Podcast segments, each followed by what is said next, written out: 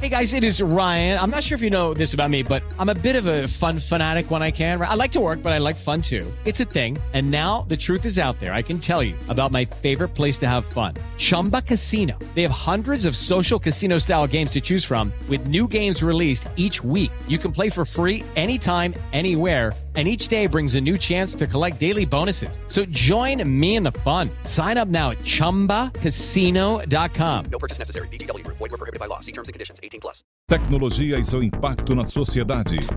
Digital de tudo. Digital de tudo. Com André Miceli.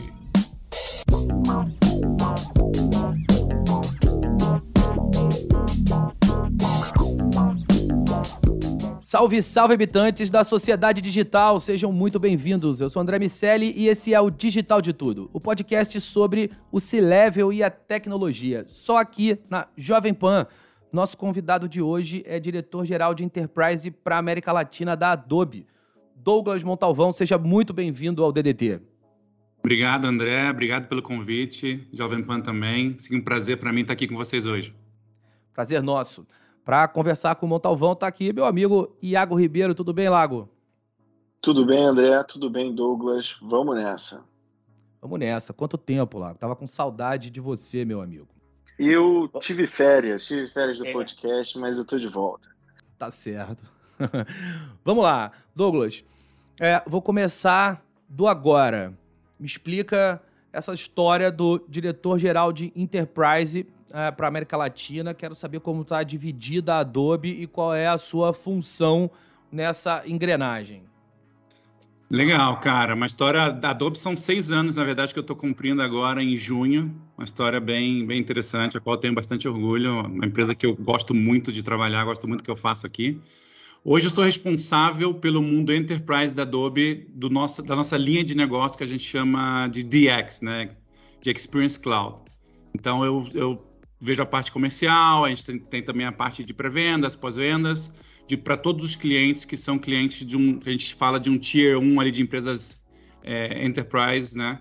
Principalmente das indústrias de banco, telco, varejo. Então esse é o, esse é o meu mundo, com responsabilidade para a América Latina como um todo, né? Desde do, do México até chegando aqui Chile, Brasil, Argentina, Peru, assim que viaja um pouquinho aí por esses diferentes países da região. Legal, Douglas. É muito bacana ouvir a tua experiência né, sobre a Adobe. A Adobe é uma empresa também que a gente é, gosta bastante da história, acho que tem muita riqueza ali. Mas antes da gente aprofundar é, sobre o processo atual que você está tocando e sobre essa experiência Latinoamérica, eu queria voltar para o início. Eu queria trazer aqui para a gente conversar um pouco sobre a sua tomada de decisão, é, de trajetória profissional. Eu queria que você contasse um pouco sobre é, um pouco da tua escolha na graduação e também é, no teu primeiro emprego. Como é que foi é, entrar no mundo da análise de dados, da estatística? Quais foram os caminhos que te levaram para essa decisão? Legal. Cara, eu comecei numa carreira muito técnica, Tá? Hoje eu estou numa área muito, obviamente, comercial, mas foi eu fui descobrindo esse, essa, essa aptitude né, no, no, no, caminho mesmo, no desenvolvimento da minha carreira, porque eu estudei estatística na Unicamp, numa época que não era tão fancy como é hoje em dia, né, que a gente chama de data science. Na minha época era estatística mesmo. E eu, na época do cursinho, cara, eu sempre fui muito bom em matemática, tá? Sempre fui bom com números e e me, me destacava no, no, no, colégio, né, em relação à matemática, à física, essas matérias mais de exatas. E quando eu estava no cursinho, eu lembro que faltava um mês para começar as inscrições e eu não sabia o que eu queria fazer. Tá? Todos os meus amigos ali eram engenharia disso, engenharia daquilo, e eu falava, cara, não quero ser igual a todo mundo, quero fazer uma coisa diferente. E uma das minhas professoras do cursinho me falou, Douglas, a minha filha estudou estatística, ela trabalha num banco, ela faz análise de risco, se você ainda não sabe o que você quer fazer e você é bom em matemática, por que, que você não explora um pouco esse mundo? Eu comecei a ler a respeito, não conhecia a profissão. Eu lembro quando eu contei para o meu pai, foi num domingo, ele estava na cama ainda, falei, pai, já decidi o que eu quero fazer, a família preocupada, né? O que, você vai querer ser como, quando crescer? É médico, é advogado, é engenheiro? Eu falei, pai, já descobri o que eu quero ser. Ele falou, o quê, filho? Eu falei, ah, eu quero ser estatístico.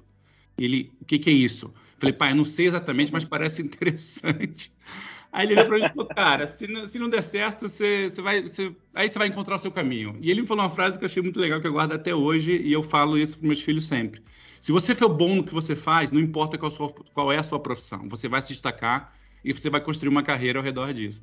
Então eu decidi pela estatística, tá?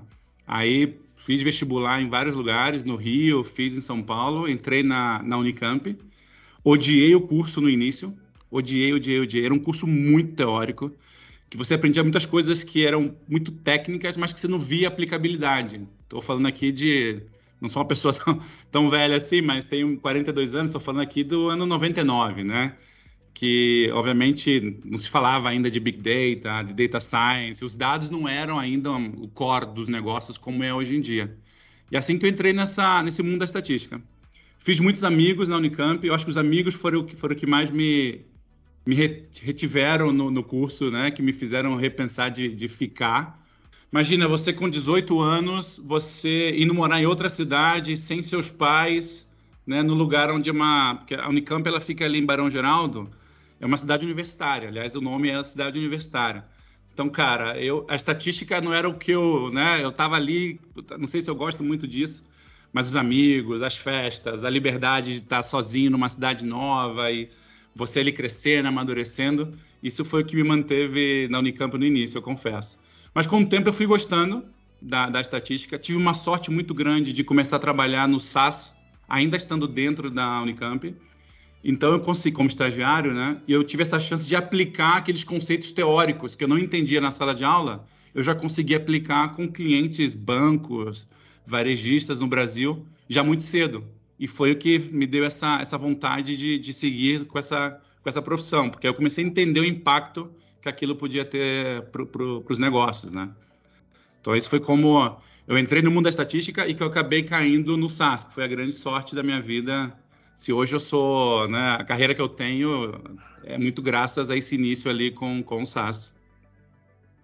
Vamos explorar o SaaS então, Montalvão. É, quero saber é, essa história, depois que uh, você entrou no SAIS, e o SAIS é uma empresa muito ligada a esse comportamento uh, de análise de dados, de risco, de estatística. Uh, como foi esse processo de transição e como você foi construindo essa carreira internacional até chegar na Adobe?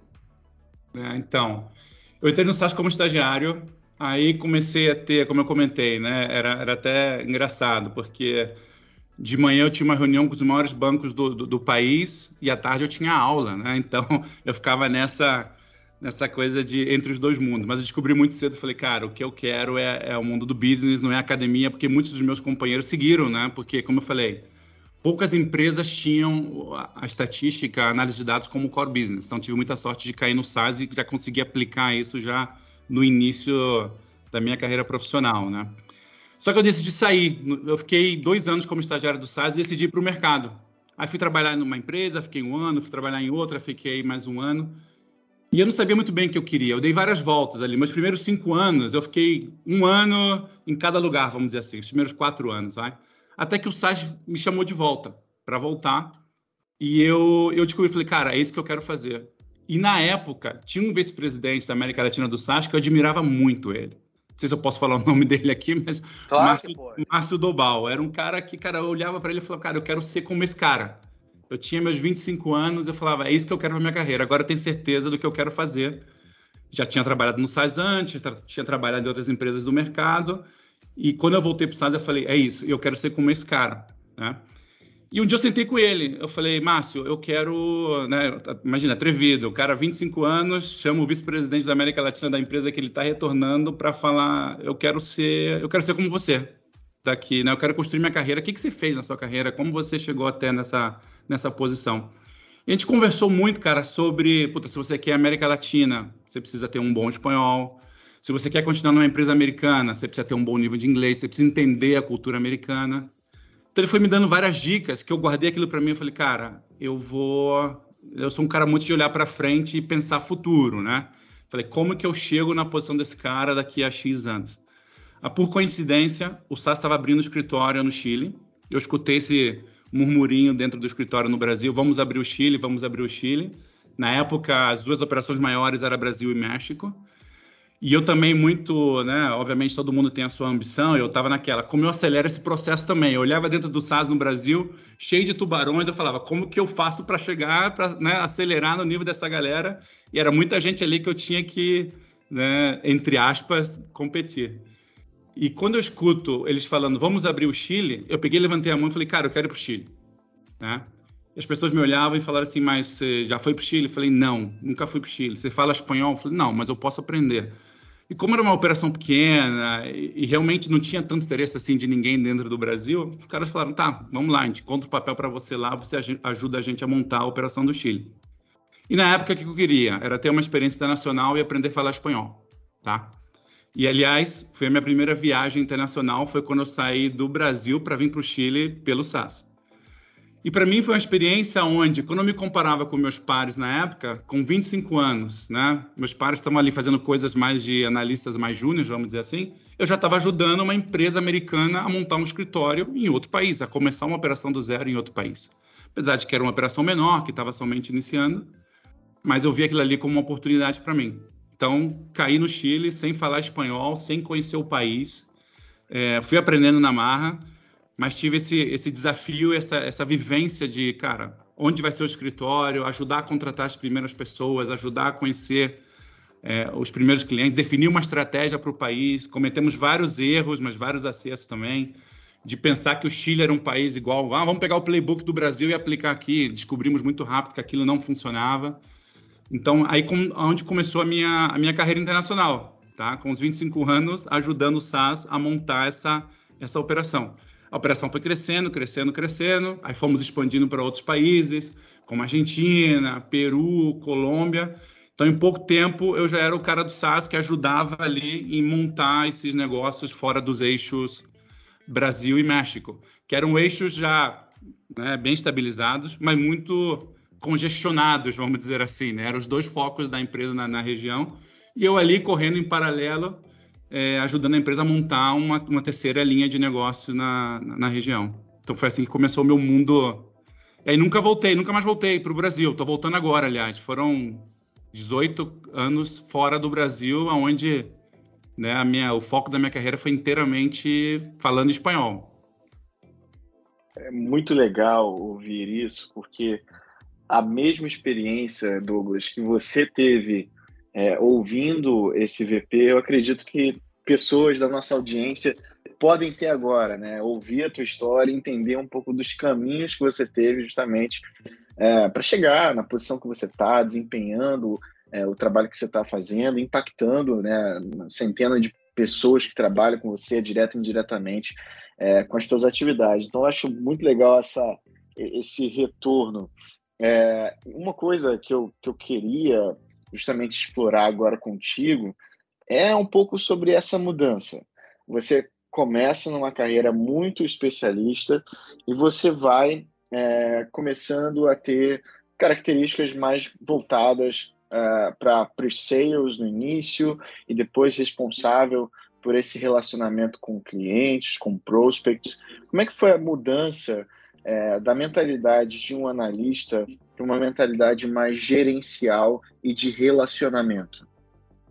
Foi bem natural, cara. Eu acho que os requerimentos básicos de uma posição de liderança mais comercial é, são pessoas. No final do dia é você saber lidar com pessoas, porque aqui não é não é Adobe, não é o SaaS, não é o banco A, o banco B, o varejo A, o Atelco, né? São pessoas lidando com pessoas.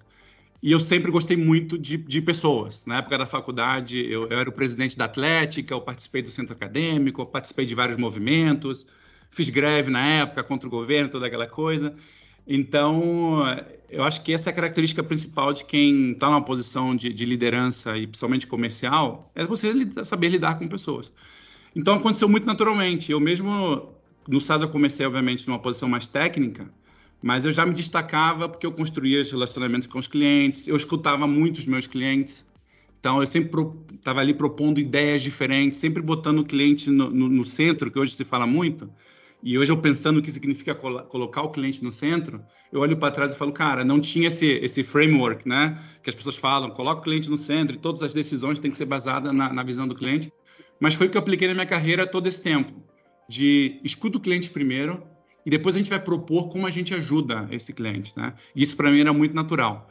Em questões de liderança, a mesma coisa. Era muito natural aglomerar pessoas, tomar iniciativa, ser sempre positivo, tentar motivar as pessoas, influenciar ela a fazer aquilo que eu acreditava que era a visão para onde eu queria levar aquela iniciativa, aquele processo para frente.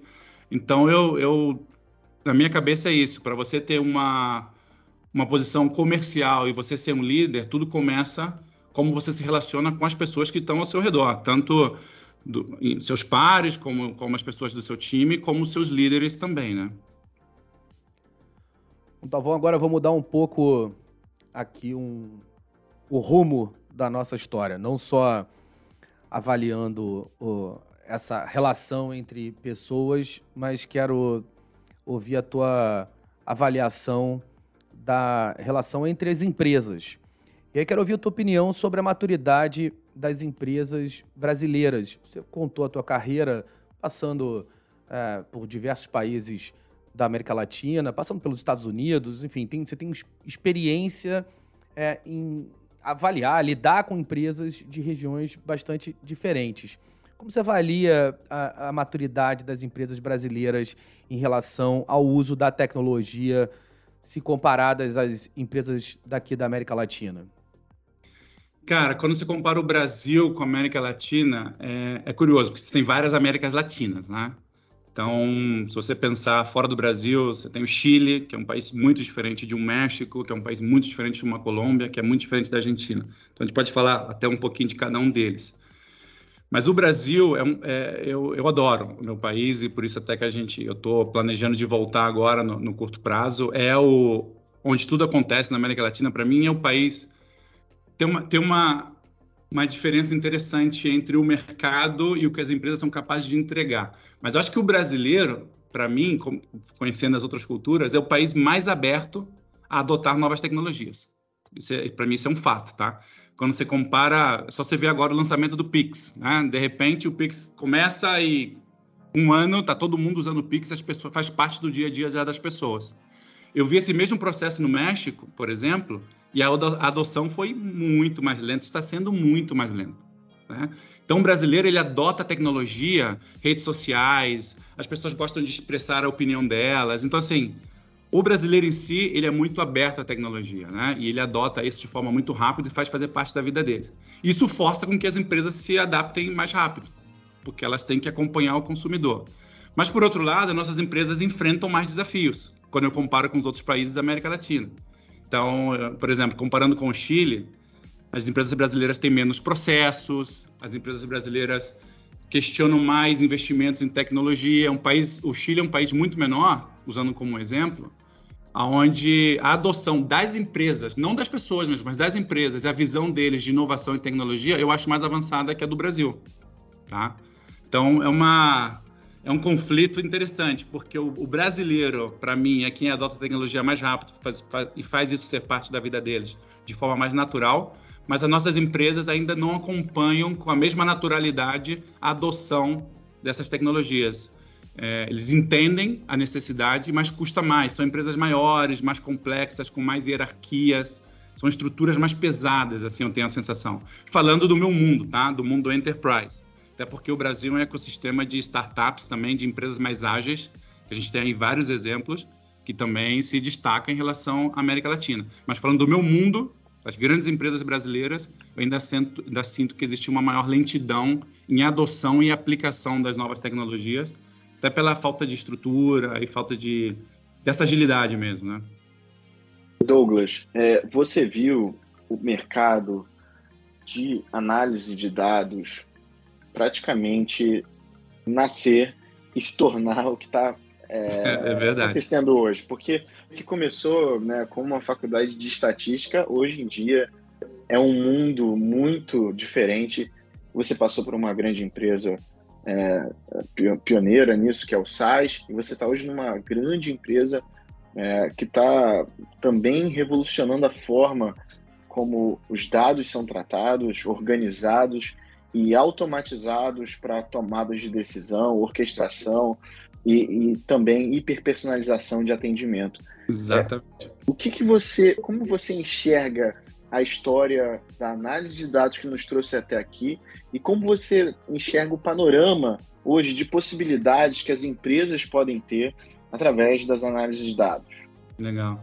Não, avançou muito, cara. Muito é, super curioso ter vivido toda essa história, porque realmente, quando eu comecei no mundo de, da, da estatística, a gente chamava ainda de data mining, sabe? E, e, não mudou muito, isso é curioso. Quando você vê os algoritmos, as metodologias, o que avançou foi a tecnologia, tá? Mas o processo em si, imagina a capacidade de manipulação de dados, de, de, de aplicação de algoritmos mais complexos, quando eu comecei, era muito mais limitado, né? porque a tecnologia era limitada. Então, você não tinha essa capacidade de processamento. E o acesso aos dados também era uma coisa mais, mais complexa. Então, para mim, a grande evolução que aconteceu durante os anos foi essa grande explosão de, de criação de dados. Né? Você vê hoje, qualquer interação que a gente faz, isso aqui que a gente está aqui conversando de forma digital, vai gerar um montão de, de dados por trás. Então, essa explosão no, na disponibilidade da informação a capacidade de processamento. Então, hoje você consegue processar, né?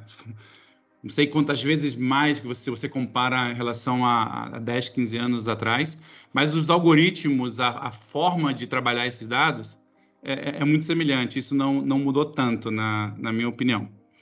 Em relação à Adobe, ela tem uma visão que eu acho sensacional, cara. Que é uma visão. Quando eu cheguei na empresa, é, tinha, tinha, passado muitos anos no SaaS, eu admirava muito o SaaS como empresa, o que eles estavam fazendo. Aí eu chego na Adobe, foi um boom, assim, sabe? Eu, tipo, esquece tudo que você aprendeu, olha qual é a nossa visão para os próximos, próximos cinco anos. E uma empresa que lá atrás, eu vou cumprir meu, meu, meu sexto ano, ela já falava a forma de competir entre as marcas não vai ser preço produto, vai ser experiências. Tá? Hoje é uma coisa até que parece meio óbvio. Mas há seis, sete anos atrás, a Adobe foi a pioneira em ter essa visão. Tá? Se eu sou um, uma, um varejo, por exemplo, o produto do seu concorrente que ele está entregando e o preço que ele entrega é commodity. Não é aí que você vai ganhar o seu, o seu consumidor. Você vai ganhar através das experiências. Aí você vê nascendo empresas como uma Amazon, por exemplo, onde o foco dos caras é a experiência, entregar o melhor produto a um preço justo, mas no final do dia o foco é o quê? É a experiência do consumidor. Né? E a Adobe tinha essa visão já de sete, oito anos atrás. Então, com essa visão, a empresa cresceu de forma aceleradíssima. É, também chegar no lugar onde tudo está sendo reinventado, onde você tem um crescimento, né? Obviamente agora, com essa, a gente está falando da ressaca das empresas de tecnologia, hoje a gente cresce 10 a 15% ao ano, mas quando eu cheguei na Adobe era um crescimento de 30, 35%. Então era uma empresa que dobrava de tamanho a cada três anos. Então, cara, foi uma entender essa visão do a gente não compete mais por preço e nem por produto, a gente compete por experiências, foi para mim uma, uma mudança de mindset bastante importante. E como que você compete nessas experiências? É em personalização. É você, independente do canal que o cliente estiver naqueles milissegundos em tempo real, como você entende esse comportamento, quem é essa pessoa, que necessidade que ela tem naquele momento e como você entrega o conteúdo adequado para aquela pessoa. Então, esse é, o, esse é o, a visão da Adobe que ela tem já há uns oito anos atrás e que foi evoluindo. Então, hoje a gente fala que ser um negócio digital, todos nós já somos, senão não estaremos aqui, né? A pandemia acelerou muito isso. Então, a economia ela é digital. Então, mas isso é só o primeiro passo. É como você faz essa economia digital ser individualizada ser personalizada, cliente a cliente, consumidor a consumidor. Então, essa é a nossa visão de hoje. Bom, você falou da visão de hoje. Para a gente fechar, eu quero ouvir a visão do amanhã. Ah, como você tem visto o pipeline de inclusão dessas novas tecnologias, Montalvão? Não só é, essas que estão aqui mais no curto prazo, mas a Adobe já tem falado de metaverso, Web3. É, Para onde vai a empresa? É por aí mesmo. A gente tem essa visão de que o mundo físico e o mundo digital já está acontecendo, mas cada vez mais eles vão se, se fundir e vai ser uma coisa só. Vai ser difícil você definir o que é o que é virtual ou o que é real, né? E a Adobe entende isso. E a gente entende que o, que o metaverso ele se fala muito, obviamente existem muitas dúvidas do que vai ser e como vai ser algo que está sendo construído. Mas na nossa visão, independente do que o metaverso seja no futuro, ele vai ser em base a conteúdo e experiências. é o que, como você entrega essas experiências virtuais da melhor forma possível e de, de da melhor forma mais é, personalizada, né, para os seus, seus consumidores, para os seus usuários. E a Adobe, é o core dela é conteúdo, o core dela é personalização. Então, a gente acha que a gente está muito bem preparado para o que vai vir.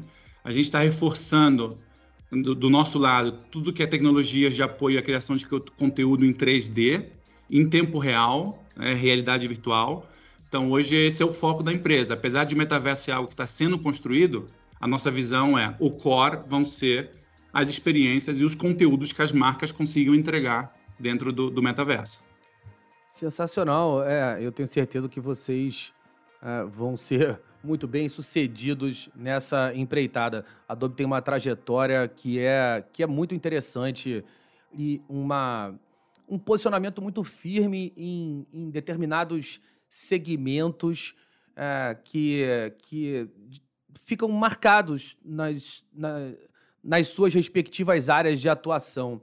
É, é interessante ver a história, interessante ver também essa parceria, agora já nem mais tão recente assim, da Adobe com a Microsoft, a relação dos CEOs. É, isso foi moldando, inclusive, a própria indústria do software, o, o, o, shift que vocês fizeram da, na mudança, é, do, o processo de, é, de cobrança e venda, do, é, é, um, é um case absolutamente fantástico e, sem dúvida nenhuma, vai servir de referência daqui a, a muito tempo sobre como oferecer uma experiência interessante, mudar o modelo de negócio, entregar valor para o acionista. Vocês fazem um trabalho que é realmente incrível, Montalvão. É isso aí, cara. Na Adobe tem uma história que é. Tem um estudo da Harvard Business Review, que é um pouco seu concorrente lá no MIT Review, né? Mas que eles, eles consideraram... São a, parceiros, são nossos parceiros. Parceiros, exatamente. Não existe, aliás, essa é uma, a palavra concorrência ela vai morrer, né? Não existe mais concorrência, existem parcerias. Você tem, você Não, tem você sabe que a, que a, desculpa, a, a, Harvard Business Review é uma parceira incrível da MIT Technology Review em diversos eventos pelo mundo, assim, eles são, eles fazem um trabalho muito bom. Mas, Mas essa é a tendência hoje em dia, né, cara? É, é difícil definir é, como eu falei, essa palavra vai deixar de existir, porque o cara que concorre contigo hoje, amanhã ele é seu parceiro, amanhã a gente está fazendo coisas juntas, e eu, o objetivo é crescer a torta, sempre falo, né? E ter, é espaço para todo mundo.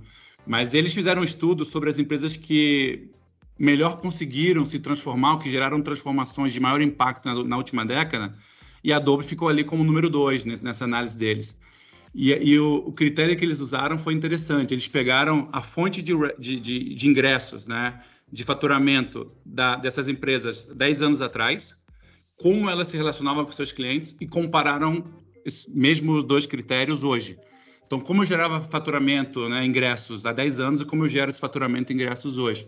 E a Adobe ela se transformou completamente, de sair do mundo de vender caixinha, de ser agora um, um, um subscription, né, de ser 100% nuvem, e de ter criado, e o mais curioso da história da Adobe, que nesse processo de transformação dela do mundo criativo, de fazer o mundo criativo ser 100% digital e através de, de, de, subscriptions, né, ela lança o que a gente hoje chama de Adobe Experience Cloud, que é a linha de negócio que eu sou responsável.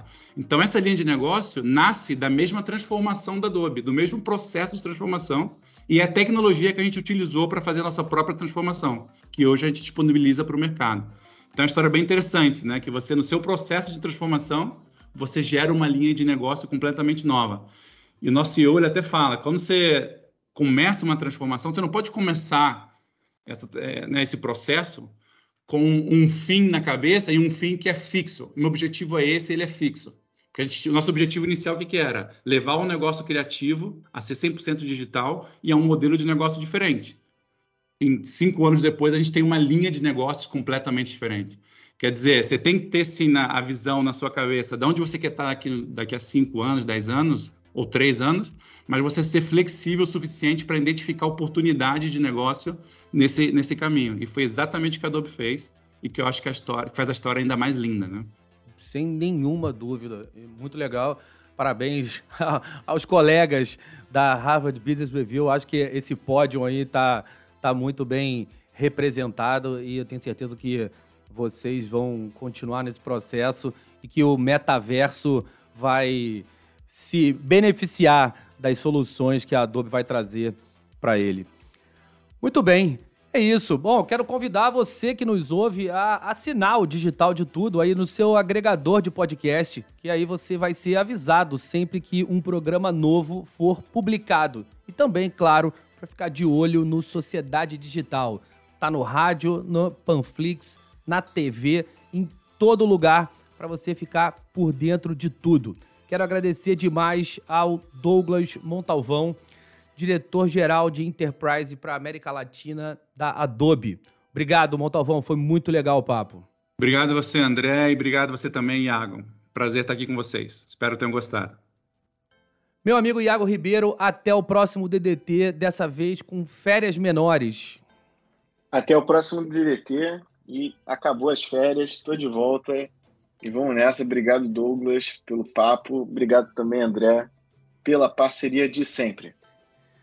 Vamos lá, bom, fica por aqui com a gente e fica por dentro das carreiras, estratégias e dicas dos maiores executivos do Brasil. Semana que vem tem mais digital de tudo aqui na Jovem Pan. Um abraço para todo mundo. Tchau, tchau. Tecnologia e seu impacto na sociedade. Digital de tudo. Digital de tudo. Com André Miscelli. Hello, it is Ryan, and we could all use an extra bright spot in our day, couldn't we? Just to make up for things like sitting in traffic, doing the dishes, counting your steps, you know, all the mundane stuff. That is why I'm such a big fan of Chumba Casino. Chumba Casino has all your favorite social casino style games that you can play for free anytime, anywhere with daily bonuses. That should brighten your day a little. Actually, a lot. So sign up now at chumbacasino.com. That's chumbacasino.com. No purchase necessary. Group. Void were prohibited by law. See terms and conditions. 18 plus.